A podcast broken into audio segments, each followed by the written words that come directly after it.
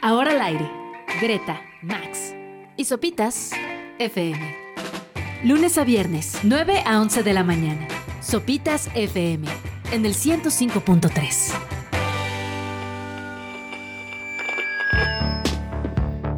Viernes 15 de septiembre.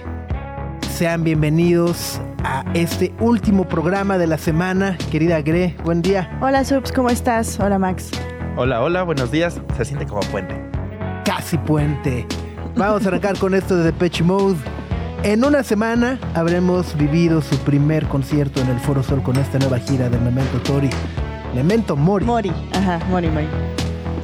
Esto es Ghost Again, parte precisamente de este maravilloso álbum del 2023. Buenos días.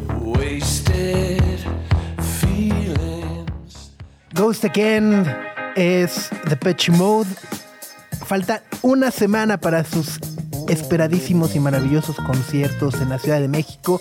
Veremos a Martin Gore echarnos agua bendita, de Gahan escupirnos y demás. Qué deli. Sí, no, Sí, no, no, es sí, sí. Primera fila, ya Es estás puesto. 21, 23 y 25 de septiembre, ¿no?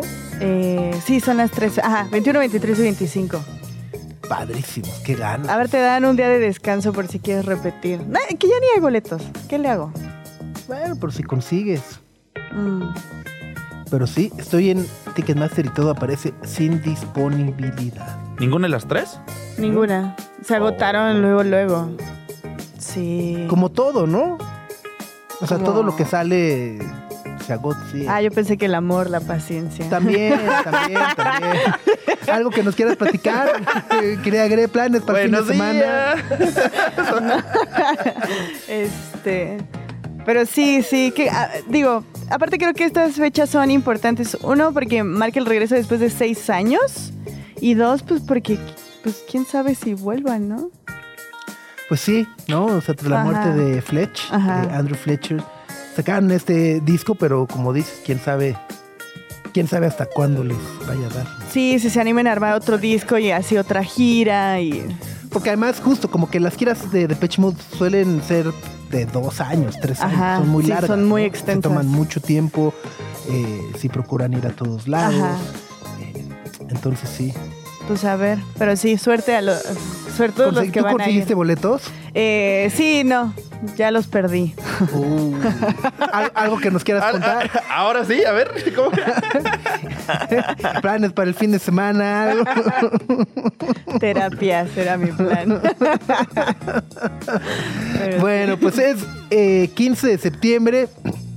Ya sabemos eh, el día en el que se conmemora por la noche el grito de independencia. Eh, día de noche mexicana. Es un día extraño, ¿no? Es como festivo, pero no es festivo del todo porque el asueto oficial es mañana. Pero desde hoy ya en muchos lugares es como este home office, medio tiempo. Las escuelas es vengan disfrazados de... Quienes quieran venir, ¿No? porque hay otras Ajá. escuelas que no vinieron. Ya vi varias Adelitas hoy en la, en la Ajá, mañana, en sí. el camino para acá. Sí, sí, sí. Ah, claro. ¿Adelita? O sea, vestidas como de Adelita. ¿Eso no es más revolucionario? Sí, o sea, pero ni modo que digas Ay, que- ya Es eso la playera de la selección mexicana, una de dos. Entonces, mira. Este. Ok. Ah, Traigan su tinga. Su o sea, ni modo que digas, pollo. no, pues este. O sea, pues vengan disfrazados, no, o sea, hoy vístanse del pípila, ¿no? Pues no. Ajá, no de ahí. Ya lo traigo cargando todo el tiempo, pero no se ve. Eh, sí, ¿no? O sea, es como de comer, es como, insisto, es una especie como de Navidad, ¿no? Así como Navidad come romeritos, oyes del pozole y los sopecitos y el tequila. Y- Pero también es rara porque así como el tequila y si es muy mexicana, también hay ley seca en algunos lugares de la ciudad. Este. Ok. ¿A partir de qué hora empiezan las leyes sec? ¿O, O sea, ya, ya, ya, fuiste. Ah, ya. Uh, uh. De las cero horas. ¿no? Las cero horas. Ah. En Tlalpan, en Iztapalapa y en Xochimilco. Ah, el bueno, momento. tampoco ¿Dónde? es tan- Tlalpan, Iztapalapa y Xochimilco. ¿Pero por qué solo esos tres? ¿O es por cada, además, cada lo decide. lo decide? Cada alcaldía Ajá. lo decide, pero además me Ah. parece lo más eh, estéril e inútil. Porque, por ejemplo, si estás en Tlalpan, cruzas Tasqueña y ya estás en Coyoacán. O sea, cruzas una avenida y ya puedes comprar. Ajá, sí. ¿sabes? o sea, es como. "Uy". Uy. Como, "Uy". Si es tu parámetro moral, ¿cruzas la calle o no? Mm, mm. Obvio, la cruzas. Pero además, eh, y además la ley seca lo que significa, eh, o como se implementa, es únicamente la venta. Es decir, si tú tienes chelas en tu casa o donde sea, o sea, si ya las tienes, las puedes consumir. O sea, no es... Exacto. Lo único que, se eh, limita el día de hoy es la venta, ¿no? La- Y, y la venta como cerrada, porque luego también tienen como algunas libertades. Si En estás en, un restaurante, ¿no? Sí. puedes pedir. O sea, nomás es hacerle a... Nada más es hacer la payasada, al- pero mira, al- lo intentan. O sea, es como simular el estamos gobernando. ¿no? O sea, pero en teoría la ley seca tiene como objetivo esto de no manejar tomados, eh, ese tipo de cosas, ¿o no? ¿O solo es fastidio? Eh, O sea, en teoría tiene ese también. O sea, sí reduce bueno. la violencia porque es Ajá, una que no fiesta. haya peleas, plomazos al Plomazos aire. al aire, sí. Este, ajá, ¿no? Que no esté el tío ahí diciéndote, mija, mijo. Ven, salúdame bien. Ajá, ajá, exacto. sí. La hora de liberar traumas. planes, para, planes para el 15 de septiembre. Este, pues no, ir a, ir a comer pancita, ya lo decía ayer. Lo voy a conseguir. Muy bien, Max. Estoy pensando ir al Zócalo. Sigue siendo ahí una. Sigue una siendo teoría. opción, no se de- Sigue no se siendo opción. descarta. No se descarta. Ey, Está Depen- Grupo Frontera. frontera. Frontera, exacto.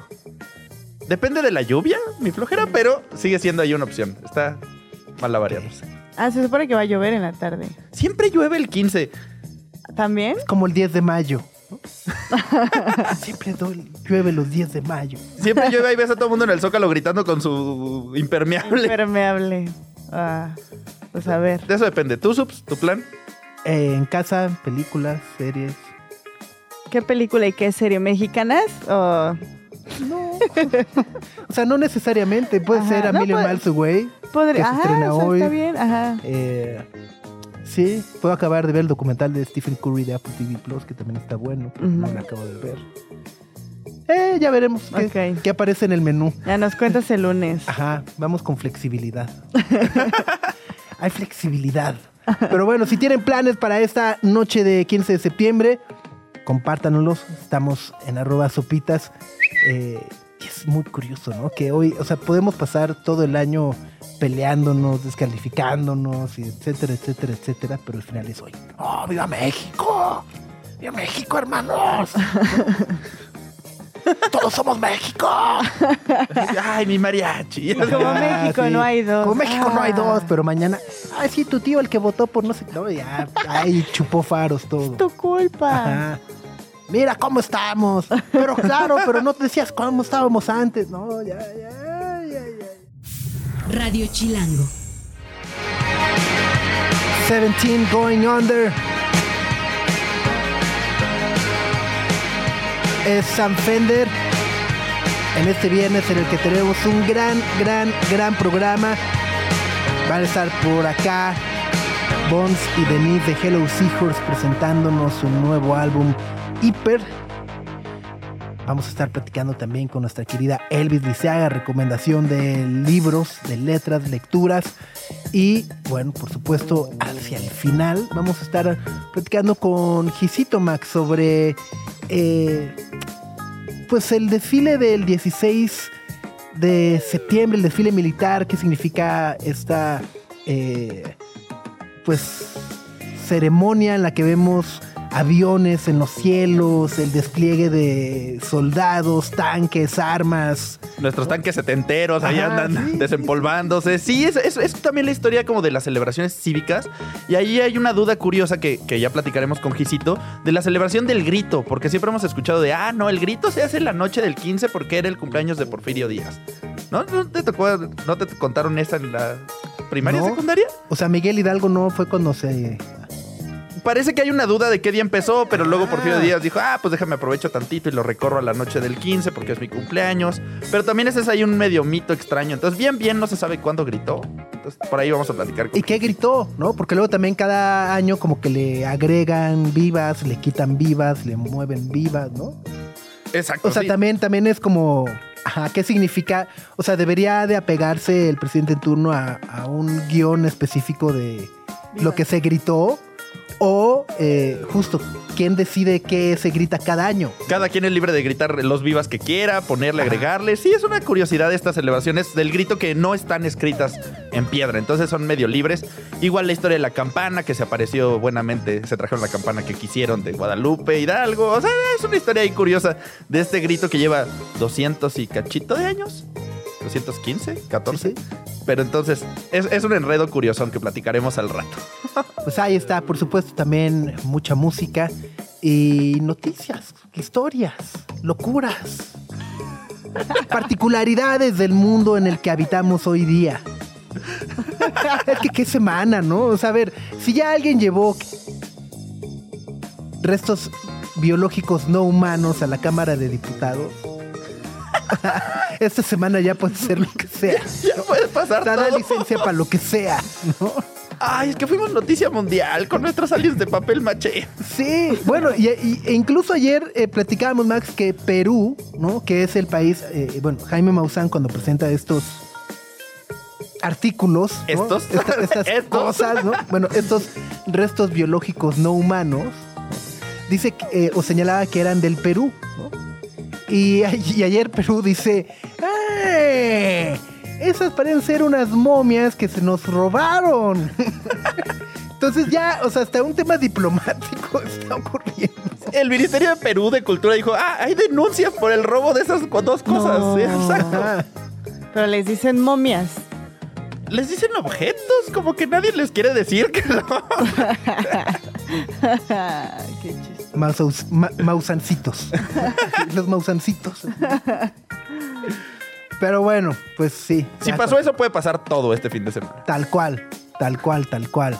¿No? Y bueno, una de las, de las eh, notas que mayor revuelo ha causado fue esta eh, vacante que publicó un periódico en Estados Unidos, en Tennessee, eh, puntualmente, donde han abierto un par de plazas. Una particularmente llama la atención porque es. Buscan un reportero especialista, pero especialista en serio en Taylor Swift capaz de, de cubrirla, generar toda clase de contenidos, explicar la trascendencia, importancia, influencia eh, y demás de Taylor Swift. Es un gran trabajo, creo. Suena bien, ¿no? No sé, o sea, si eres, si eres fan, sí, ¿no? Si no, pues no. Pues si no eres fan también no, El o sea, sueldo no está- suena mal, el sueldo no está no está Es nada que el mal. sueldo es lo que, y lo te que llama por el mundo, o sea, la es perseguirla. O pues, sea, 100 mil dólares al año. ay, está chido. O sea, sí. si andamos dejando. Eh, a ajá, eso, es como la quincena de a 100 mil pesos y sale sin broncas. Así, adiós. Gracias por todo. Ajá, 50 dólares la hora por cubrir a Taylor Swift y perseguirla por el mundo. Y perseguirla por el mundo y hacer contenidos enfocados en ella. Y no es un personaje plano, entonces no te vas a aburrir. ¿Corres riesgo de que sus fans te tiren mucho si la riegas? Pero si eres fan, no, Si eres fan, ajá, eres- no la ajá, vas claro. a regar, pues. Es, es, es un buen trabajo, suena bien. Y luego hay otra, hay otra plaza similar, pero para Beyoncé. Ah, no, Beyoncé no me Ah. entusiasma. Seguiré aquí. José Antonio. O sea, el privilegio blanco, Greg. No, no, no, es que Beyoncé es como... ah, sí, es una reina y eh, está cañona y todo, pero no sé, no me entusiasma mucho. Yo creo que hay, digo, no sé, no, no, no quiero poner competitivas, pero creo que también hay interesantes aristas de, de cubrir a Beyoncé, ¿no? O sea, el tema eh, negocio, conglomerado. Empresarial. Sí, sí, sí, sí, sí, sí, sí. No, el, el otro día platicábamos y veíamos esta noticia de que eh, en esta nueva gira ha pedido a sus fans de que vayan vestidos con algo plateado para que simule una gran esfera de espejos. Y entonces esa simple petición de Beyoncé ha provocado un aumento del 25% de prendas plateadas en Etsy. Ajá, sí, o sea, sí, sí. digo, es un poco también justo, ¿no? Como el, el impacto económico que pueden tener este tipo de excentricidades, como lo que ocurrió, como lo que ocurrió con Taylor Swift en, en- en México y La derrama lugares, ¿no? O económica sea, y demás. Exacto, que es que es interesante. Y bueno, a- al respecto de estas dos vacantes también hay que decir, eh, son- es de este periódico que se llama The Tennessean y ha generado también cierta eh, pues protesta de irritabilidad en el gremio periodístico porque dicen, oigan, hemos pasado un año donde ha habido recortes rudísimos en todos lados, ¿no? Eh, aquí en el propio Tennessean han recortado personas y neta piensan pagarle 100 mil dólares a alguien que va a ir a cubrir a a Taylor, Taylor Swift. Era como, ¡hey! Aquí estamos todos. ¿no? Sí, había muchos que podían hacerlo. Pero el trabajo supongo que exige a alguien que conozca mucho de estas dos artistas. Especializado en Taylor. Swift. Tal vez en su historia, Beyoncé en todo el movimiento cultural. Y, y lo- lo- o sea, estoy leyendo como lo que piden. No está tan manchado. Te piden tu currículum en una o dos páginas, como para que seas concisa. Cinco años de experiencia. Cinco años de experiencia y ocho muestras de tu trabajo en línea. Vas, Max. Te está llamando. Pues ahí está, 100 mil dolarucos por escribir de Taylor Swift. Radio Chilango.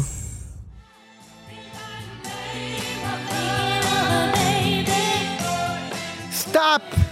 In the Name of Love son The Supremes a las 9 de la mañana con 30 minutos en este viernes en el que nos da muchísimo, muchísimo, muchísimo gusto saludarte, querida Elvira Liceaga. ¿Cómo estás? Buenos días. Buenos días, qué alegría. Créeme que es muy recíproca y nos encanta siempre poder platicar contigo, escuchar tus recomendaciones y bueno, particularmente hoy que nos vas a hablar de un ganador del Pulitzer en este 2023. Eh, pues sí, les voy a hablar de una novela muy importante este año que se llama Fortuna, se llama Trust en inglés. Y es una novela que se fue escribiendo en inglés curiosamente porque está escrita por un argentino pero que vive hace muchísimos años en Estados Unidos. Y es una serie de televisión que creo que de momento está parada por la huelga en Hollywood, pero bueno, la vamos a poder ver en televisión, en serie, creo que en HBO muy pronto, o espero que muy pronto. Y bueno, es una novela interesantísima, queridos, porque es una novela, bueno, para empezar a decirles que se ganó el Pulitzer. Y eso ya le da como mucha onda porque hace que muchísima gente esté interesada. Y aunque el Pulitzer a veces es muy polémico, esta vez me parece que, que funciona muy bien como guía para leer este libro, porque es una novela muy ambiciosa que está escrita en cuatro novelas. Es decir, Fortuna se compone de cuatro novelas cortas, en las cuales se cuentan diferentes versiones alrededor de un hecho que parece que todos conocemos o del que todos hemos oído, pero que realmente no conocíamos su tras bambalinas, que es el crack del 29 en Nueva York en el siglo pasado. Entonces, por ejemplo, en la primera novela lo que leemos es una novela, o sea, una ficción sobre los magnates que crearon este crack, es decir, los creadores de la especulación del valor del dólar, cómo crean un, una ilusión de riqueza para la población de Estados Unidos, logran que muchísima gente invierta y ellos mismos causan el crack y crean pues eh, mucha pobreza, ¿no? Eh, y entonces como que es una ficción sobre estas dos personas que se llaman Benjamin y Helen Rusk, que son pues dos probablemente de las personas más millonarias que podrían existir, ¿no? Y luego en la siguiente novela, eh, que se llama Mi vida, leemos al personaje de la vida real que inspira la primera novelita, es decir, el magnate de la vida real que cuenta su historia un poco a manera de diario, un poco fragmentaria. Y bueno, pues leemos a un hombre que leemos bastante poco ya en, las, en los libros, ¿no? Que es un hombre blanco, poderoso, egoísta, absolutamente hambriento, no solo de riqueza, sino de poder, muy inconsciente de las clases sociales, muy inconsciente de lo que supone el crack del 29 para la gente marginada, para los migrantes. Eh, en esa época Nueva York recibía muchísimos migrantes, especialmente irlandeses e italianos. Entonces, como muy muy ensimismado, muy en su burbuja, un tipo bastante insoportable, pero que es interesante leer porque después lo que viene, las siguientes dos novelas, es donde leemos a mujeres que cuentan el otro lado de este, de este evento, ¿no? Leemos a una mujer en la tercera novela que a mí me recuerda un poco a Joan Didion o a Vivian Gornick, que son mujeres en Nueva York que vivieron esa pobreza y esa debacle social, hijas de inmigrantes, de anarquistas inmigrantes italianos, de hecho, en donde esta chava, que es escritora, es contratada por el magnate verdadero, y espero estar explicándome bien porque no es tan fácil, para escribir una historia que compita con la primera novela que leímos en el libro. Entonces, Oh, wow. este hombre absolutamente egoísta y millonario contrata a una chava que es hija de anarquistas italianos inmigrantes, pues para que cuente una historia tan seductora como la que contó la primera novela, que por cierto fue un bestseller. Y luego, en la última, y parece que les estoy haciendo un spoiler, pero no lo es, en la última novela de esta novela, eh, la última parte, digamos, leemos a la esposa del magnate, a la verdadera esposa del magnate, que a lo largo del libro se va tejiendo un misterio de quién es ella, eh, cómo pensaba ella todo esto y, y qué función tuvo o qué rol tuvo en el crack del 29.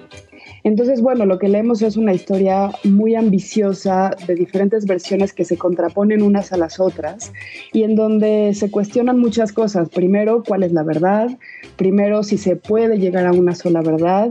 Eh, me parece que no. Luego, la postura de la novela es que las narrativas siempre tienen una disputa, siempre pueden debatirse, eh, siempre pueden pelearse.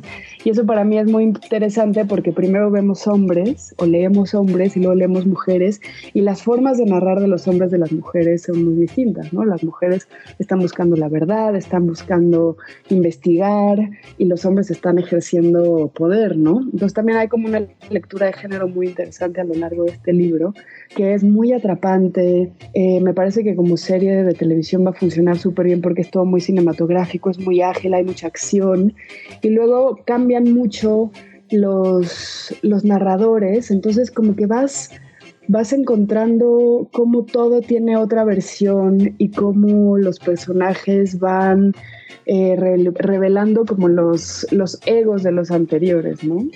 Así que Luis. bueno, esa es fortuna, amigos. Este, me, me parece muy interesante lo que estás diciendo de esta genialidad de poner como cuatro mini novelas dentro de una novela, porque eh, como son distintos narradores y son distintos de alguna manera protagonistas, entonces van explicando sus propias verdades, pero algo que estaba, eh, leí, leí, perdón, algunas entrevistas con, con el escritor y lo que decía creo que va relacionado un poco como con este concepto y es que cuando hay mucho dinero, el dinero tiene la capacidad de, dos- de distorsionar la realidad para acomodarla a los intereses de los más poderosos. Y no sé si eso tiene que ver con el hecho de que son cuatro historias distintas que se resumen en una. O sea, son cuatro realidades distintas apoyadas por el dinero que al mismo tiempo lo está distorsionando. No sé si tiene sentido.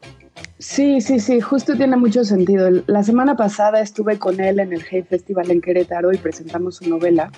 Y una de las cosas que yo le decía que había entendido, porque lo está en el libro, pero no se dice así, es que lo que sucede con el dinero, que es que siempre hay un artífice especulando y sumando y restando valor a una moneda, también sucede en la narrativa.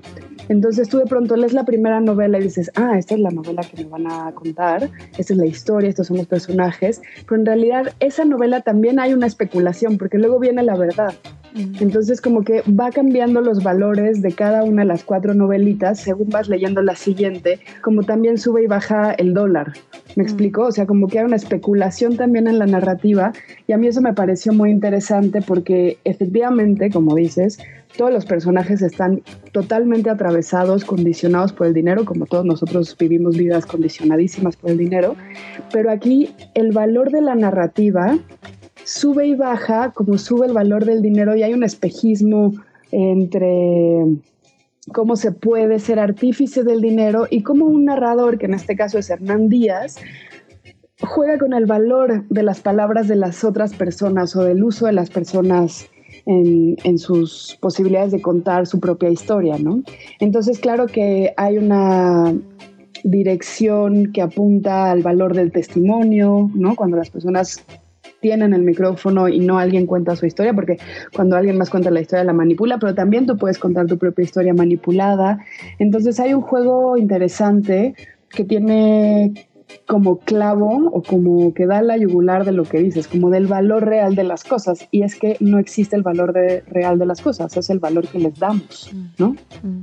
Oye, Elvis, y justo hablando del valor que le damos a las cosas y lo que ya mencionaba Greta y la especulación, se alcanza a notar bastante en el título original de la novela, que es Trust, que es confianza, y también es una característica que empezó el sistema financiero, ¿no? El sistema financiero no existía y todo el mundo se puso de acuerdo en, pues vamos a decir que esto es de acuerdo y confiamos tú y yo, y luego hicieron un desastre. Pero a la hora de traducir este Trust a español, se decide Hernán Díaz por fortuna Ahí cómo estuvo el cambio y no ponerle confianza o ponerle algo que, que reflejara un poco más estos narradores que pueden ser tan variados como el dinero mismo. Claro, bueno, en inglés también hay otro juego que es que trust también significa fideicomiso, como ese, ese en que caerte muerto que vas haciendo a lo largo de tu vida, ¿no? Y en español, fortuna tiene que ver con que los personajes, aunque sean muy ricos, viven eventos muy desafortunados y hay una especie de complejidad de la riqueza y de la falsa felicidad que da la riqueza. Entonces como que fortuna no es igual a riqueza. Eh, estos personajes pueden ser quizá los más millonarios del mundo, por lo menos los más millonarios de su época y por lo menos de Estados Unidos, y sin embargo están acechados por la mala suerte. Eh, que es una mala suerte también creada y decidida por ellos mismos eh, pues por, una, por estar obsesionados con el dinero. Y esta última lección parece una fábula como muy obvia, ¿no? Como los ricos también lloran, pero sí que se deslinda la palabra fortuna de la palabra riqueza económica. Y eso también puede ser interesante porque hay muchos personajes que, que vienen desde abajo en esta novela, ¿no? Como los de la tercera, que son personas realmente muy desfavorecidas, muy precarizadas, que cuando el crack del 29 se las ven negras. Y hay otro tipo de fortuna en su vida. Y me parece además eh, interesantísimo como que eh, haya un autor, ¿no? O sea, que, trate de poner en contexto también justo el desastre económico del 29 al 30, cuando estamos 97 años después, 95 años después, eh, un poco en las mismas expectativas, ¿no? Viendo vidas muy precarizadas, trabajos muy precarizados, la manera en la que, bueno, como vimos la pandemia, cómo los multimillonarios se volvieron más multimillonarios. Entonces también como que explorar esa parte de hace 100 años era, ¿no? O sea, me, me, me, me pone como en perspectiva el decir, chale, ¿no? Sí, sí, totalmente. Es muy vigente esta novela, lamentablemente. Eh, y también creo que hay una crítica muy sutil pero firme onda, aunque un poco más por encima de las clases sociales, ¿no? De cómo hemos construido una sociedad absolutamente basada en el valor que le damos a una moneda que nosotros mismos inventamos y que al final se nos va de las manos si hay alguien que puede crear la pobreza. Porque gran parte de la primera novela es cómo se crea la pobreza de los demás desde un lugar de total privilegio y cómo las personas que tienen el privilegio no son capaces de cuestionarlo ni cederlo. Y eso sí que es muy importante porque como como dices, vivimos una historia muy parecida casi todas las décadas, ¿no? Y la pobreza se hace más grande y la riqueza se hace más grande y la clase media va desapareciendo.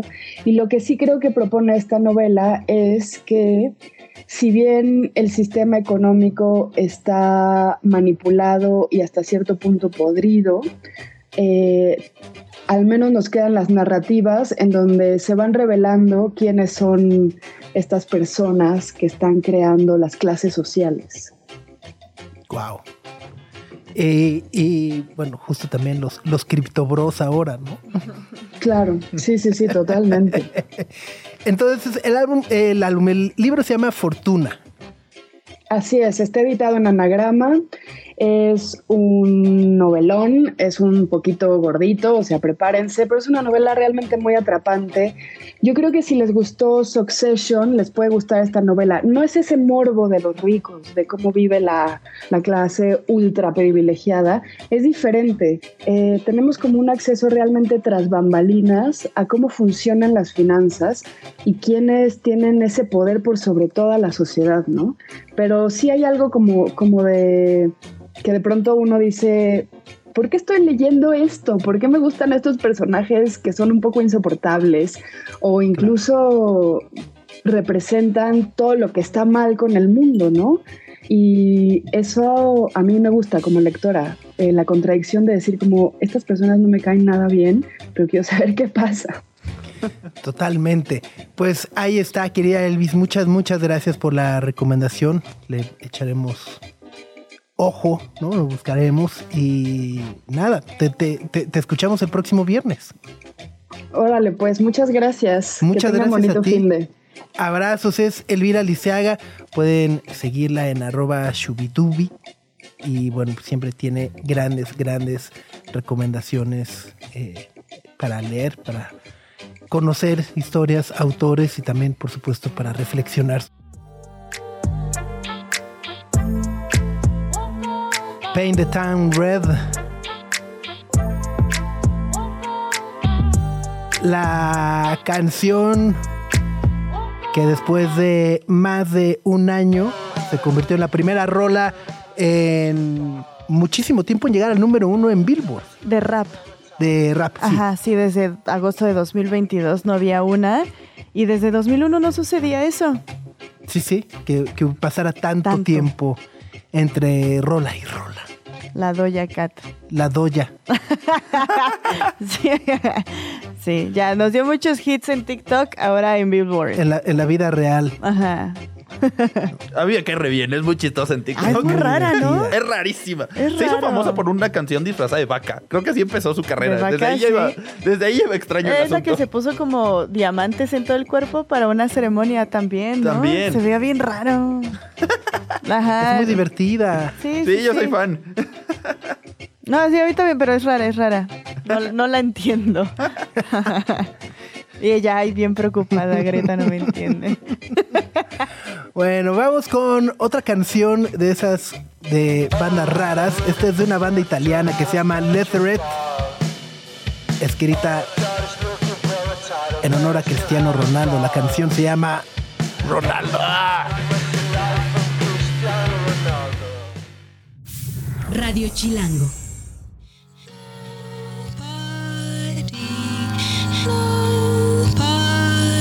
Del beat de Cowboy es Mitski, nuestra amada, admirada, queridísima Mitski, que tenemos una sorpresa con ella el lunes, una sesión especial que estaremos compartiendo uh, este lunes 18 de septiembre en este programa. Ahí está. Una sesión exclusiva. Ah, no, pues sí. Ah, puede ser de. Le enchufamos el YouTube. Ajá. No, pero nuestra, nuestra. Ay, qué payasos. No, no, no, ¿qué? Ya no voy a decir. No, nada. pero bueno, o sea, justo el día de hoy eh, sale su más reciente álbum, The Land is in Hospital Land, so we are. Eh, the land is Is inhospitable and so we are. Ajá. Ajá, que nombres largos ya los hacen. ¿no? Sí, sí, sí. Lo terminas guachaguachando, la Exacto, verdad. pero, pero hoy sale y bueno, justo el, el lunes tocó en el Teatro de la Ciudad, Ajá. hoy sale el disco y el próximo lunes 18 eh, tendremos esta sesión con ella en este programa. Así que, Mitski Believers, Manifiéstense. ajá, manifiéstense. Oye, se ha manifestado mucha banda a través de eh, Twitter esta mañana, varios comentarios que nos han dejado a propósito de los diversos temas que hemos platicado desde entrada de para qué sirve la ley seca. ¿no? Este, por acá Juanito del Villar dice, pues sirve para fomentar la clandestinidad. Luego Heracleo dice, pienso que empeora el vicio, ya que al enterarse que Abrail y Seca se previenen y se hacen compras de pánico y se compra de más y pues se toma más. Hasta cierta edad. Ya, ya. un, un proceso mental muy completo. No hay fallas en esa lógica. Se te caliente el océano, dice. Exacto, ¿no? Eh, pues sí, justo, ¿no? Eh, luego por acá alguien nos comparten ya fotos de gente en el gimnasio quemando calorías para las gorditas que se van a cenar. Ah, o sea, se fueron muy temprano ya al gimnasio. ajá. Solo me voy a pasar de lanza, entonces. Voy a quemar antes. todo. Porque mañana no me voy a poder mover. Mañana-. Probablemente no voy a poder. El empache. Sí, sí, sí. Como documental de boas, de estas que cenan una vez y se quedan un mes tirados. Así ya voy a amanecer. Exacto. Oigan, y bueno, eh, aviso de ocasión, aviso de comunidad. Está bloqueada la salida México- México-Cuernavaca. El fin de semana de puente, muchos a lo mejor tenían pensado ir a Cuernavaca, Tepoztlán, Acapulco, etcétera, etcétera. Pues los vecinos de la zona dijeron, ¡ña! Porque está bloqueado marca Diablo, Ajá, cerrado, está ñero, cerradísimo. está ñero. O sea, si pueden abortar misión, Irse este, después de comer o algo así. Háganlo, porque sí, está bloqueado los dos, los dos sentidos, tanto de entrada como salida a la Ciudad de México. Eh, y pues ya, o sea, reportan que las filas están chonchas, ¿no? Ya casi desde las casetas, salida y demás. Sí, está justo bloqueado antes de llegar a la caseta de la de Cuerna. Ajá. Entonces ahí es donde está todo el caos. La manifestación es por la falta de agua, entonces también tiene ahí como su- Sí, no, sus no. cosas importantes. Y lo, y lo cañón es que las autoridades dijeron, no, pues si quieren una alternativa, váyanse por la libre. Pero la libre ya también es un caos. No, bueno, o sea, es que la, sol- Entonces, ajá, la solución es... la solución es quédate un rato y O sea, sal no, más no les vamos a dar agua, no nos importa, váyanse por la libre. Váyanse por la libre, donde hay más tráfico también. Entonces, Bueno, que además es más insegura, ¿no? ajá. Tiene menos mantenimiento, tas, tas, tas, tas. No. Bueno. Greta, Max y Sopitas en el 105.3 FM.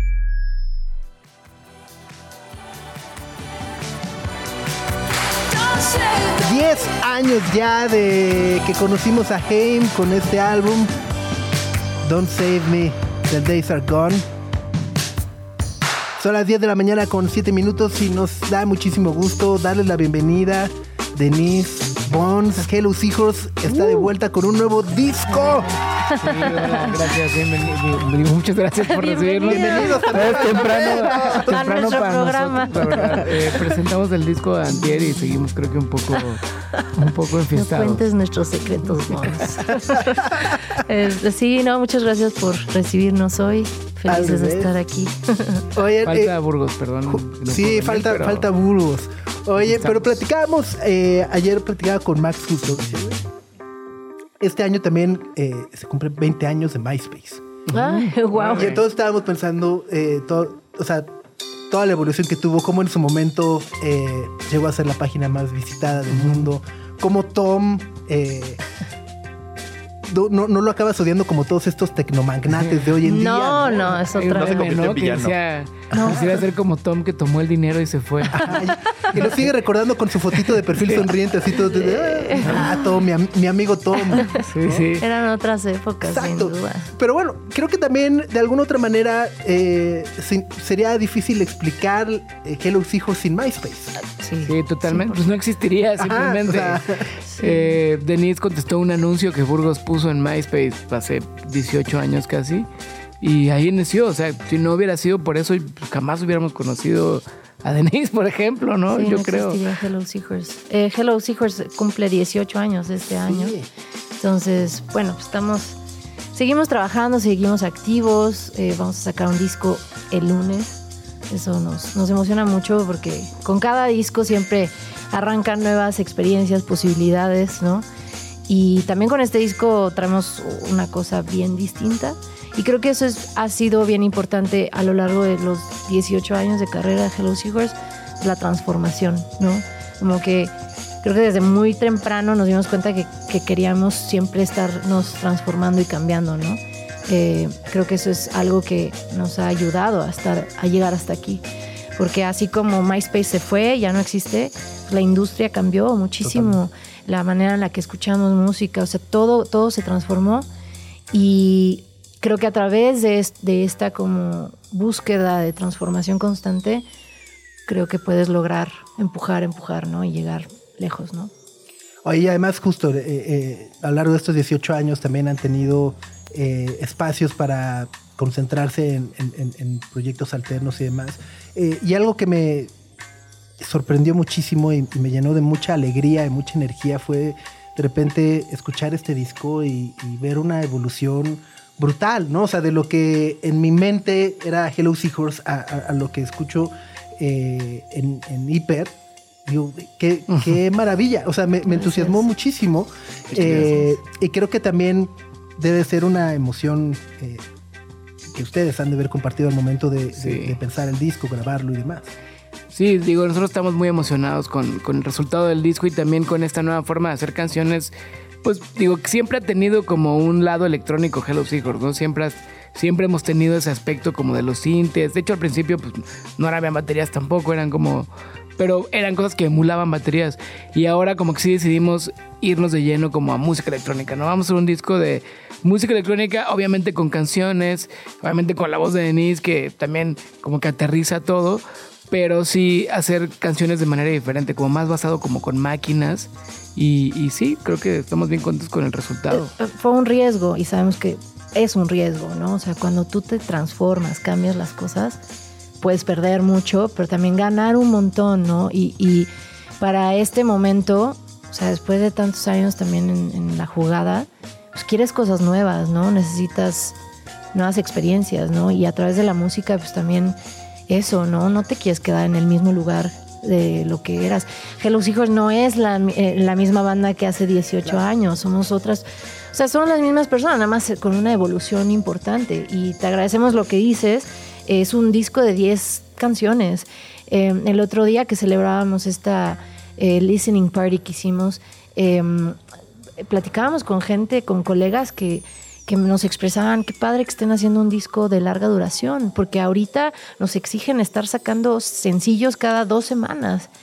Y nosotros, eh, pues sí, correspondemos quizás a otra escuela, ¿no? A- la verdad, pues ya somos de otra generación, donde pues el, culto al disco, ¿no? A hacer una obra de larga duración, eh, eso es bien importante porque te da material, te da, te da eso, nuevas experiencias y pues siempre hay que arriesgar, ¿no? Y en este caso, pues dijimos, o sea, tomamos la decisión de hacer un disco de, pues, de música electrónica.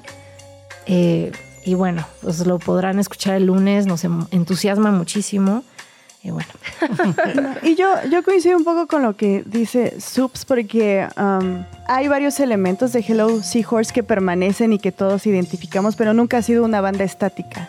O sea, siempre ha estado como en, en constante cambio, pero ahora con este disco sí se nota que es como la palabra que utilizaron, me parece la correcta, que es una transformación. Y parece que con toda esta incorporación como de beats y que es más electrónico, a mi parecer, después de escucharlo, siento que responde a la inmediatez de la hora. ¿no? Y de la forma en como ya consumimos música, entendemos la música y los procesos creativos. Y no sé si eso...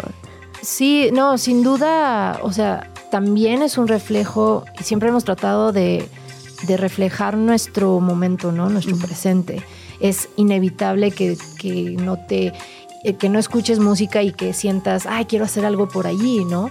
Eh, hoy en día, pues mucha gente usa beats y cosas, o sea, como dice Bones, eh, simulaciones de, de- de baterías y demás, ¿no? Entonces, claro que corresponde también a, una, a un momento actual, eh, corresponde también a nuevas tecnologías, nuevas herramientas. Eh, hemos hablado mucho sobre cómo hacemos nuestro show hoy en día. Es, es muy diferente las herramientas que tenemos ahorita que las que teníamos hace 18 años. Sí, ¿no? el show que tenemos ahorita no lo hubiéramos podido hacer hace 18 años. Exacto. Somos nada más los tres en el escenario. Es un show completamente nuevo, diferente. Si no han visto a Hello Seahorse, van a ver algo. De más bien, si han visto a Hello Seahorse, van a ver casi casi a otra banda. Eso lo decimos mucho, ¿no? Somos otra vez un power trio y todos son, están basados en máquinas. Es casi como si fuera un live act de música electrónica más que ver a una banda de rock. Sí, no, pero, pero justo de lo que están mencionando, dice, este es un riesgo, hacer como un cambio así es un riesgo.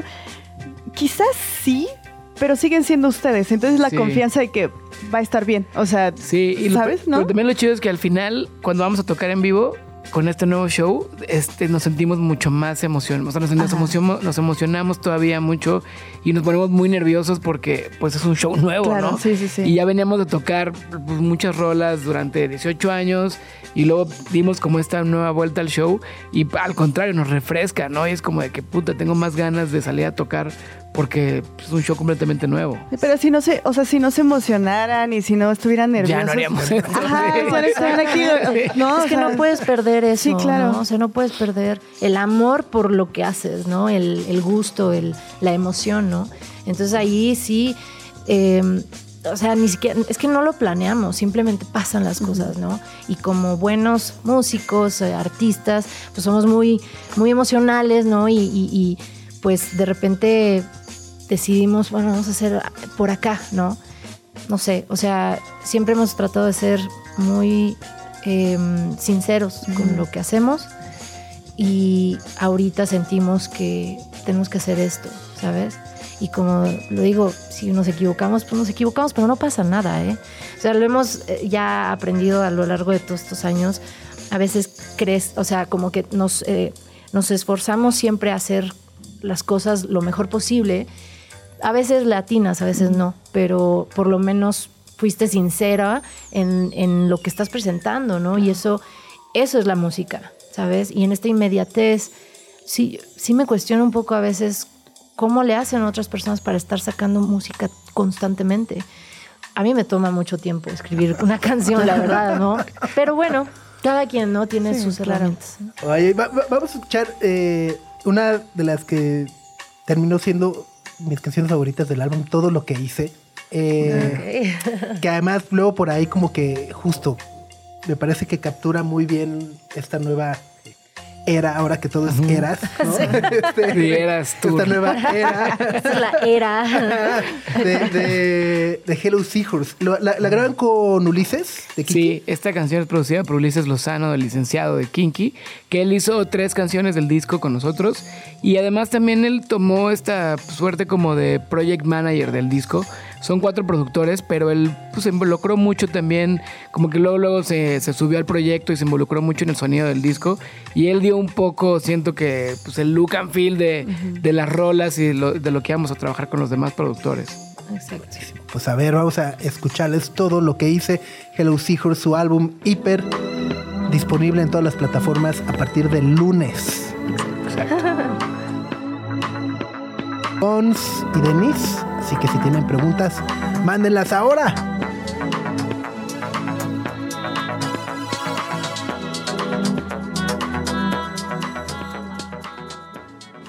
Quiero preguntarte, Bons, eh, los últimos años te has dedicado mucho también a ser eh, DJ, la frepo, fiestas, bendiciéndonos a todos en las pistas y demás. Eh, ¿De qué manera justo esta experiencia como, como DJ y atreverte a, a- a cruzar otros terrenos de la música eh, los lleva o, o- o te conduce a, a este camino electrónico Pues- con Hello Seahorse? Pues mucho, justo, justo gran parte de, de la experiencia de DJ y de escuchar pues mucha música electrónica y mucho hip hop y eso, pues a mí en, el caso de los beats pues sí me dio esas ganas de hacer eso justamente. También Burgos se dedica mucho a la electrónica y también está muy metido. Él de repente hace cosas más experimentales y eso, pero también le gusta mucho experimentar con sonidos electrónicos. Y pues, pues sí, creo que justo eso, al ver cómo la gente baila cuando estás en un set, cómo irlos llevando de cierto mood a otro, pues a mí sí me, sí me dan, sí me dieron ganas justo de llevar todo eso hacia, hacia, hacia la banda, ¿no? Y creo que lo hablamos y todo, y yo de que siempre es como, hay que hacer un drop aquí y luego explota como de música electrónica, ¿no? O sea, sí tiene que ver mucho y siempre lo he dicho en varias entrevistas, para mí este disco, en el caso de los beats, es medio como un homenaje a todas esas bandas y productores más bien de música electrónica que me gustan mucho, como de los noventas, como que hay muchos beats que suenan como muy noventeros, porque pues es justo lo que me gusta tocar también a mí cuando toco de DJ. Oye, y, por el otro lado, eh, las, las letras, las eh, creo que eh, Hello Seahorse siempre ha sido una banda cercana eh, a, las emociones, a, la gente, y, creo que también después de los años de, oscuridad que han sido los últimos, ¿no? Eh, eh, etapas difíciles y demás, percibo justo como una aceptación de, de nuestros problemas, de cómo somos, es como abrazarlos y nada, salir adelante. Percibo como cierto aceptación, optimismo en, en- las letras de este disco. Pues sí, o sea, qué interesante. Um, a ver, muchas de las canciones, este, o sea, muchas de las canciones empezaron a gestar en el 2020. Ya sabemos que estaba pasando en el 2020, ¿no? Y mm, era este momento así de pues, un abismo muy duro, ¿no? O sea, para muchas personas. Entonces empezamos eh, a construir, ¿no? Estas ideas. Muchas de estas canciones vienen de jams de 10, 15 minutos, ¿no? De estar como, como en este loop, ¿no? De, de- de- de agarrar una idea y, y repetirla. Em, yo estaba también pasando por una cuestión emocional también bastante dura y entonces eh, a la falta de inspiración, ¿no? Me, me empecé a inspirar en películas, por ejemplo, ¿no? Como que decidí, después de muchos años de escribir canciones, de repente eh, eh, buscar nuevas maneras de, inspirarte, ¿no? Por muchos años yo me inspiré mucho en mi propia existencia, digamos, pero cuando tú ves una película, por ejemplo, eh, te identificas con cosas, ¿no? O sea, con cuestiones de, esa- de esas historias ajenas, ¿no? Entonces agarré mucho esa inspiración, ¿no? De películas y demás. Eh, por ejemplo, Javier Dolan es uno de mis directores favoritos, eh, Wong. Y este, como que me adentré en otras historias, pero que se parecen mucho a las mías o con las que puedo empatizar. Porque eso es lo que, eso es lo que pasa cuando haces, cuando haces arte, ¿no? Es- Estás muy abierta a las emociones, ¿no? Este disco se llama Hiper, el primer track se llama Hipersensible. Y quería yo también hablar un poco de eso, ¿no? Sobre ser demasiado emocional, ¿no? Demasiado expuesto. A veces es bien difícil la vida cuando eres así. A, través de la, de la música pues podemos como liberarnos y demás, pero la verdad sí, o sea, como que he aceptado mi propia existencia en este mundo, acepto también cómo soy, ¿no? Y los distin- distintos lugares por los que paso constantemente, pero que es algo que ustedes también pasan, ¿sí me entiendes? O sea, al final del día, los que hacemos música somos nada más un vehículo para todo el mundo, ¿no? Entonces, em, es un disco, a- al principio pensé que era, que era un disco, que, que las letras estaban muy, muy duras, pero ahora, ahora que lo escucho, y espero que eso también les haga sentido a ustedes, es muy luminoso, es muy, mucho de aceptación, de que las cosas son como son y simplemente hay que aceptarlas, ¿no? ¿Sabes? A, a- a- mí lo, lo- lo que me pasó es como.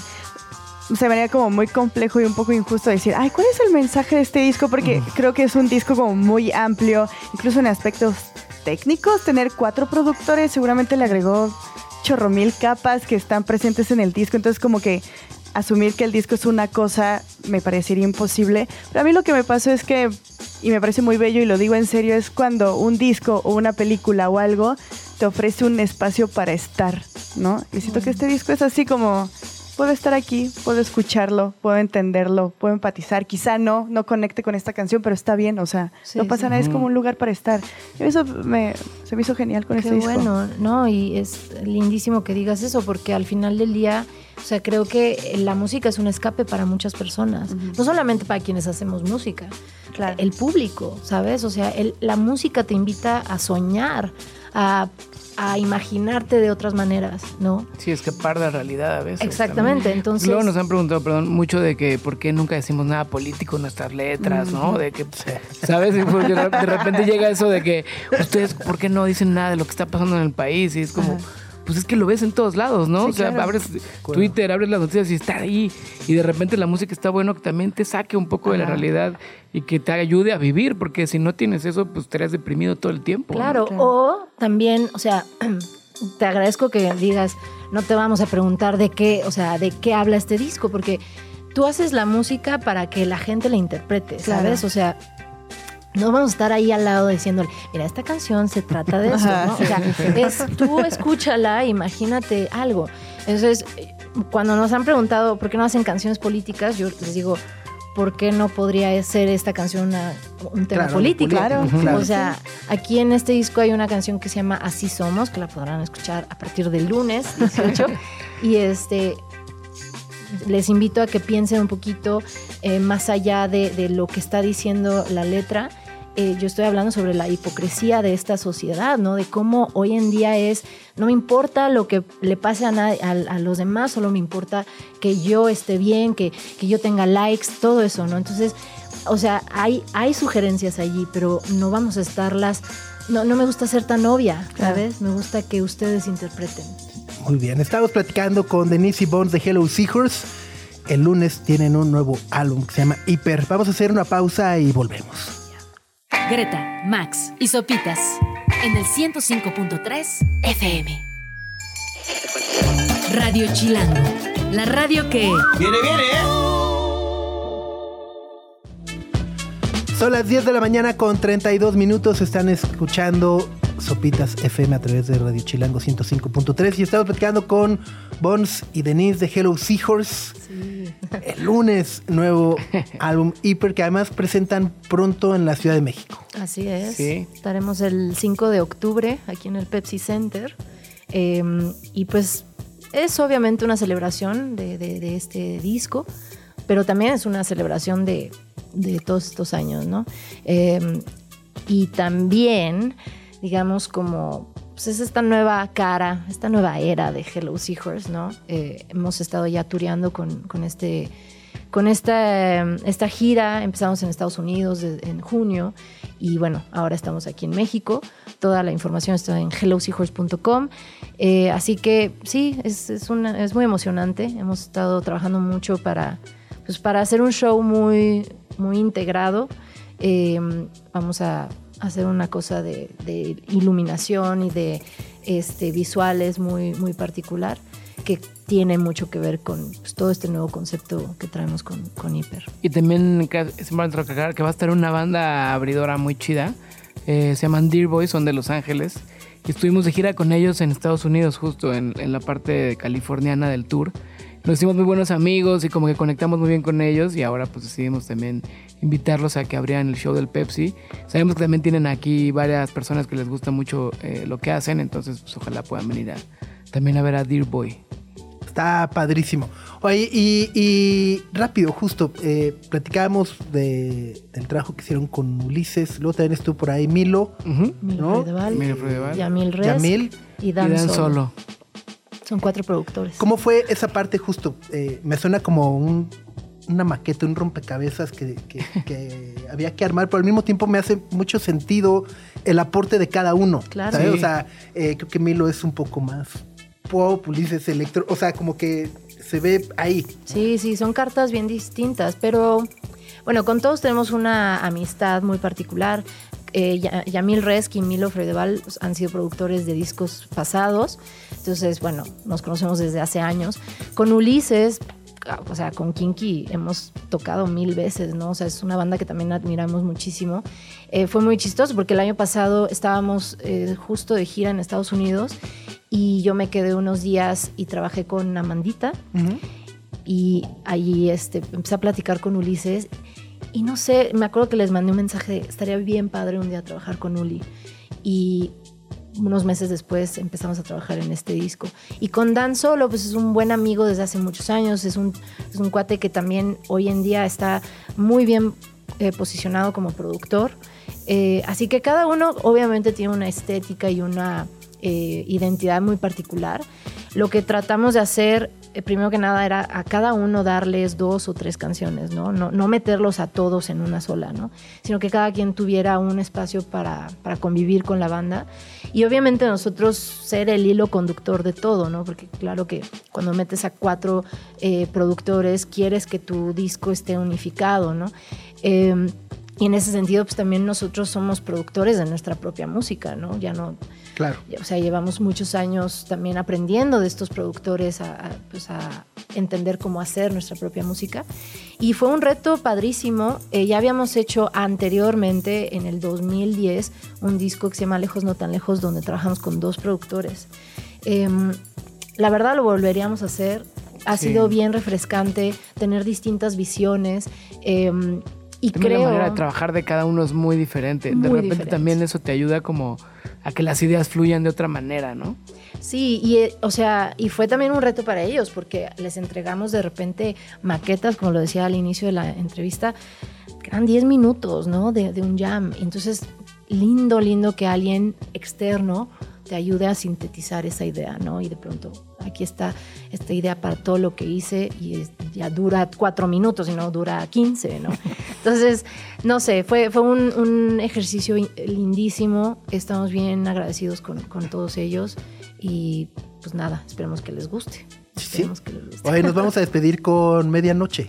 Es un estreno. Estreno. Estreno mundial, internacional. mundial. Sí, no, muchas gracias por recibirnos. Eh, Medianoche es producida por Milo Freudeval. Ya sale pronto eh, también el video que le lo, lo estuvimos grabando el otro día y es comiquísimo, pero bueno, no les puedo contar más. Espérenlo y pues nada, nos vemos en el Pepsi el, quin- el 5 de Sí, octubre. ojalá nos puedan acompañar en el Pepsi y escuchen el disco el lunes. Escuchen medianoche también y gracias por tenernos acá en, en Sopitas. Al revés, Bones, Denise, Hello Seahorse, nuevo disco de verdad, está buenísimo. Qué chido, gracias. Esto es medianoche.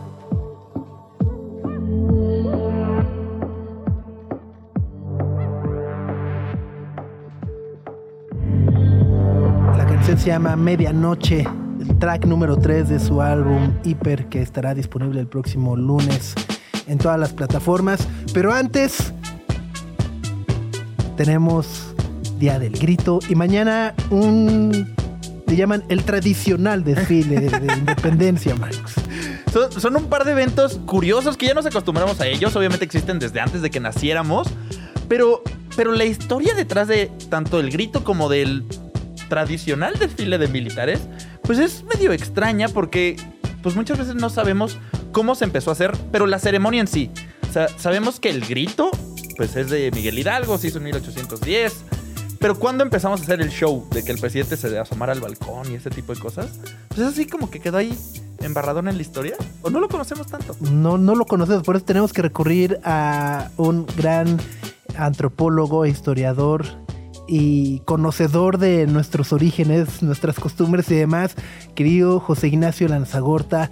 Gisito, ¿cómo estás? Buenos días, qué gusto escucharte. ¿Qué tal? Buenos días, este, Sopitas, Max, Greta, ¿qué tal? ¿Cómo andan? Muy bien, muy, muy emocionados de volver a escuchar tu voz, querido Gisito. Oye, justo Igual. cuéntanos en, en- en toda esta parafernalia de independencia como la conocemos hoy en día, eh, como dice Max, esta recreación que se hace del grito año con año con los presidentes, gobernadores, alcaldes, este casi casi hasta jefes de manzana, ¿no? Ya salen ahí también. Eh, ¿cómo, cómo- cómo va permeando? ¿Cómo surge y cómo va permeando? Y luego, eh, justo el tema del protocolo con los vivas. ¿Quién, quién los Con controla? los. ¿Se los inventan? ¿Hay un guion? ¿Cuál, cuál es como el, eh, el, el- el protocolo correcto? El protocolo. Bueno, a ver, es, es una larga historia porque pues ya llevamos 200 años de, de andar gritando. Este, pero, pero fíjate, es muy interesante lo que dices de los vivas, porque sí, sí hay un protocolo, sí hay un protocolo que además, eh, digo, ha ido modificándose con el tiempo, pero ese protocolo es nada más como una sugerencia para, para los presidentes, gobernadores, hasta jefes de manzana, como, como señala. Eh, que bueno, que hay, que hay que decir los vivas a los héroes de la independencia, Hidalgo, a Morelos, etcétera, viva México tres veces, ¿no? Pero por supuesto, cada, cada presidente hace lo que se le da la gana, ¿no? Y entonces tenemos los 20 vivas que se aventó López Obrador el año pasado. Vamos a ver cuánto se avienta hoy, ¿no? Pero tenemos estas cosas como muy exóticas, ¿no? Como, como en su tiempo Luis Echeverría que dijo viva los países del tercer mundo, ¿no? Este, tenemos a Fox que se aventó una serie de arengas sobre alusivas a la, a la, a la transición, ¿no? A- dijo Claro. viva las instituciones democráticas, ¿no? Y también esta idea de reivindicar eh, figuras, ¿no? Que, que, que cada gobierno va, va buscando reivindicar, porque nuestro nuestro panteón de héroes de la independencia, bueno, digo, tiene Hidalgo y a Morelos como los, los meros meros, pero, pero de repente le queremos añadir más, ¿no? Ahora tenemos una reivindicación muy fuerte de Leona Vicario, por ejemplo, que esta administración lo, la ha impulsado mucho, pero también el mismo Fox en su, en su momento fue el primero en gritar viva Leona Vicario, y claro, creo que ahí todo el mundo se quedó, ¿y ella quién es, no? Este, eh, pero sí, digamos que, que, hay una serie de mensajes políticos y de los discursos que el político en turnos, ya sea local o federal, quiere agregarle a la arenga. Y este, y bueno, incluso fue notable que el año pasado López Obrador agregó muertes, ¿no? Porque siempre tenemos vivas, pero ahora la muerte, la corrupción, ¿no? Este, que bueno, que es un poco fuerte, ¿no? Este, esa, esa inclusión de esas señales. Pero, pero bueno, e, eso, digamos, ese formato de, de los gritas, grivas y de los vivas es apenas una cosa como que empezó el siglo pasado y que yo creo que el que empezó el desorden ahí fue sobre todo Luis Echeverría. Pero, pero vamos, la fiesta va desde incluso al primer año de que termina, eh, digo, de, al primer año de que empezó la independencia, del grito de Dolores. La primera vez que dijeron, bueno, vamos a celebrarlo fue en 1811. Este, el mismo Ignacio López Rayón fue el que empezó con una, con una ceremonia. Ahora sí, ha tomado mucho tiempo llegar a, al formato en el que estamos. Y bueno, no sé, no sé si, si tienen, tenemos tiempo de que nos metamos Claro, a cómo claro. era. Perdón. Por supuesto. Ah. Pues hay, hay, una cosa muy interesante que, que, que, que, es cómo se fue definiendo esta serie de los gritos, porque no siempre fue igual. Eh, cuando empieza en 1811 Ignacio López Rayón, que es el primero que hace una fiesta de la, de la, independencia, pues tira unas salvas al amanecer del 16 de septiembre y bueno, eso es todo porque están en guerra, ¿no? Eh, pero más adelante, eh, Morelos, por ejemplo, eleva a los sentimientos de la nación, que es, podríamos considerarlo como una de las primeras como constituciones de México, eh, la idea de que se tiene que celebrar cada 16 de septiembre. Y aquí lo que ocurre es una cosa muy interesante, porque si uno revisa la fiesta a lo largo del siglo XIX, y que por cierto aprovecho para mencionar que hay una, una historiadora, Verónica Hernández Márquez, que tiene un libro fantástico sobre esto, eh, vemos que todavía hay una serie de herencias de las fiestas virreinales en, en, el, grito de en el grito de independencia. De entrada, la idea, por ejemplo, era que se celebrara a lo largo de casi todo el siglo XIX una cosa que le llamaban la oración cívica, que era un discurso que se daba la noche del 15 y que era puerta cerrada, era, era en algún teatro que se fue moviendo dependiendo de los teatros que había ahí en el siglo XIX. Y ahí solo iba la élite política, iban iba el presidente en turno, que sabemos que en el siglo XIX fueron como 200, ¿no? este, y y se elegía siempre un orador que diera una oración cívica. Claro, no era religiosa, pero, este, pero la misma ceremonia tenía una aura muy, muy parecida a las, a las ceremonias virreinales, que además se consolidaba con que en el día siguiente, el 16 de septiembre, había un Te Deum en la catedral, se hacía una misa este, por, la, por la independencia de México. Vamos, se seguía sintiendo ese, ese espíritu como religioso de ahí, pero una cosa bien interesante es que había dos fiestas de independencia en México porque no se ponían de acuerdo los políticos mexicanos del siglo XIX qué celebrar como la independencia. Por un lado estaba la tradición liberal que decía lo que queremos es celebrar la fiesta de, digo, la, conmemorar a Miguel Hidalgo y el grito de independencia, y había unos que decían lo que tenemos que celebrar es la consumación de la independencia, que solía ser el lado eh, conservador de, de la política mexicana. Entonces es curioso porque los liberales cuando estaban en turno le daban más ceremonia el 15 y 16 de septiembre y los conservadores celebraban el 27 de septiembre, que, que es lo que se celebra es la llegada del ejército trigarante a la Ciudad de México. Y los, los conservadores también tenían una fiesta como tipo virreinal, ¿no? Este, hacían una cosa muy parecida al Paseo del Pendón. Y digamos, poniéndolo en términos más sencillos, parecía que el desfile militar se fue formando a partir de lo que hacían los conservadores el 27 de septiembre y la fiesta popular se fue formando de lo que hacían los liberales la noche del 15 y sobre todo el 16 al día siguiente, porque el 15 seguía siendo una cosa como muy, muy de notables, ¿no? Encerrados en un teatro. Oye, Quisito, pregunto, ¿sí? justo aprovechando que estamos hablando de fiestas, de fechas, perdón, y del 15, 16, 27, el, este mito de que Porfirio Díaz movió el grito a la noche del 15 porque era su cumpleaños, ¿Sí es en serio o no es en serio? ¿O fue ahí una adaptación de esta fiesta a puerta cerrada y, y mató dos pájaros de un tiro, pues? Ah, sí, tal como lo dices, es un super mito. O sea, no, no, se está celebrando la noche del 15 desde siempre, ¿no? De incluso, bueno, desde, desde México recién independizado. Lo cierto es que Porfirio Díaz cambió la forma de celebrar la independencia. Él en 1887 decidió que ya no se iba a hacer lo de la oración cívica en un teatro cerrado, sino que ahora sí, desde la noche del 15 se iba a parar en el balcón presidencial, iba a hacer la arenga desde el balcón con el pueblo. Y, este, y claro, eso, eso tuvo un, boom tremendo y a nivel popular se, se, quedó la impresión de que él hizo la cosa del 15 de septiembre porque era su cumpleaños, ¿no? Pero en realidad era, era sacar una ceremonia que ya existía en, en privado. Entonces sí, digamos que hay una forma en la que él agarró un protagonismo que no tenía ningún presidente mexicano anterior a él la noche del 15, pero pues no, no tiene que ver con su cumpleaños, tiene que ver con que él, él decidió sacar la fiesta del, del teatro hacia afuera. Lo que es interesante es que al que le debemos el que se extinguiera la ceremonia del 27 y que empezara a existir un, un desfile militar en forma, fue Maximiliano. Maximiliano fue el que dijo, se acabó, ya déjense de estar peleando de que si la independencia se celebra el 16 o se celebra el 27, se va a celebrar el 15 y el 16 y va a ser la en tiempos de Maximiliano, que es antes de Porfirio Díaz, sí, todavía seguía con la idea de la oración cívica en la, en la noche del 15, sea puerta cerrada, pero ahora sí un desfile militar el día el 16 que, que originalmente se hacía en la Alameda, no se hacía en, no se hacía en, en el Zócalo. Oye, y justo esta parte del desfile, eh, hay algo que, siempre me he preguntado y es, ¿qué pasa el resto del año con todos esos tanques, aviones, armamentos y demás? O sea, eh, no sé, me, me, da mucha curiosidad también, ¿no? O sea, como que luego vaya, ves las películas de Tom Cruise, Misión Imposible, los aviones supermodernos y demás, y acá, pues acabas viendo ahí como el avión casi casi todavía del Escuadrón 201, ¿no? El de Luis Miguel. Este, pues, pues, no lo sé, la verdad no lo sé. Eh, digo, sé que los vuelven a sacar el 20 de noviembre, ¿no? o sea, los verifican como en julio para que estén al tiro, ¿no? Una sí, en agosto y eh, ya. Parece que sí, solamente es como el, día, un día importante del ejército, ¿no? Demostrar todo lo que tiene, este, nuevo y viejo, ¿no? Pero no, no sé qué tanto uso tengan fuera de la temporada de la fiesta.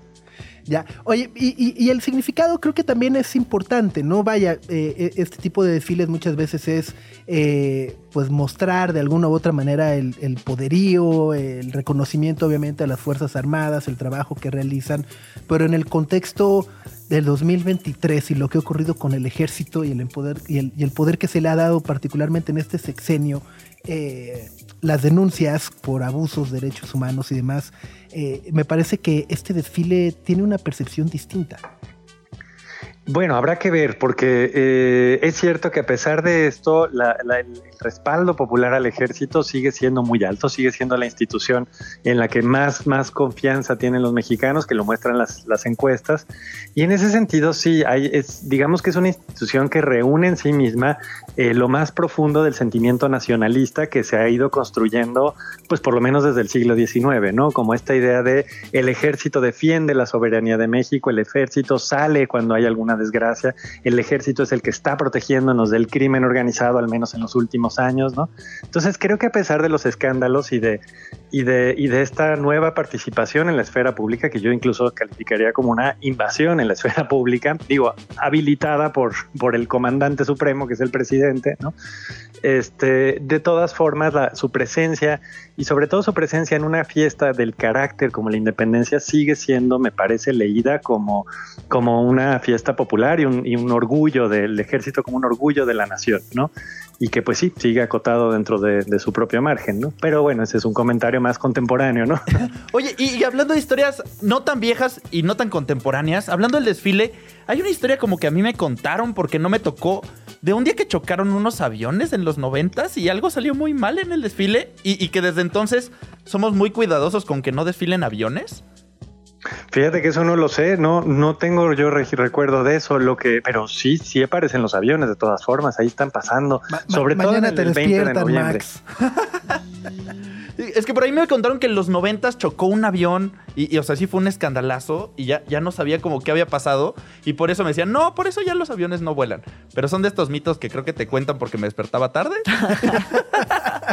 Bueno, a ver, no lo sé, ¿eh? puede ser que sí haya habido algo, lo que sí es cierto es que sí siguen pasando los aviones, sí sigue pasando la Fuerza Aérea Revista, y insisto, y sobre todo el, para el desfile ya de la Revolución, no del, no del del 16.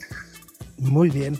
Pues querido Gisito, te agradecemos como siempre la sabiduría que compartes con nosotros y te mandamos un fuerte abrazo. No, pues al contrario, muchísimas gracias por este ratito para platicar con ustedes y con su audiencia. Y pues igual un abrazo y pues buena, buena cena hoy, que cenen pozole. Que cenes también un delicioso pozole. Bueno. Abrazos, Gisito. Son las 10 de la mañana con 54 minutos. Y pues momento también de ir preparando nuestro propio pozole. Sí, ya. Oye, esta semana estuvo. eh, aprendimos el origen del Del pozole. pozole. Que, de por qué se llama pozole y no es pozole. Pozole. Yeah. Sa- salí, de, salí de la ignorancia de mi cueva. ¿No? Ajá. Este, conocimos seres biológicos no humanos Ajá. que han habitado este planeta. Que vienen del Perú. Exacto, ¿no? Eh, la historia que comparte Gisito sobre los festejos de independencia y bueno, el gran libro que nos recomendó también Elvira Lisiaga, Fortuna. Fortuna o Trust, que hasta están preparando serie. Exacto, exacto. La nueva Succession. A ver si es cierto. A ver, ajá. Ya es el nuevo cliché, ¿va? Sí, sí, sí, sí. el- Todo, todo lo van a vender así. O sea, como en su momento es de... Ah. Ajá, ya. ya chole. Ya, Ahora, como, como a cualquier serie de adolescentes es Euphoria. La No, es, nueva es como nuevo Euphoria. Que a su vez era el nuevo Kids, ¿no? Este, pero bueno, pues vámonos, nos despedimos por el día de hoy. Que tengan un gran fin de semana. Quédense en sintonía de Radio Chilango 105.3. Que tengan un gran fin de semana. Cuídense mucho, diviértanse más. Y nos escuchamos el lunes. Adiós. Nuestra atención vive en muchos sitios de manera simultánea. Ya puedes desconectarte de este. Sopitas FM, lunes a viernes, 9 a 11 de la mañana. Radio Chilango, 105.3 FM. Radio Chilango, la radio que... Viene, viene, ¿eh?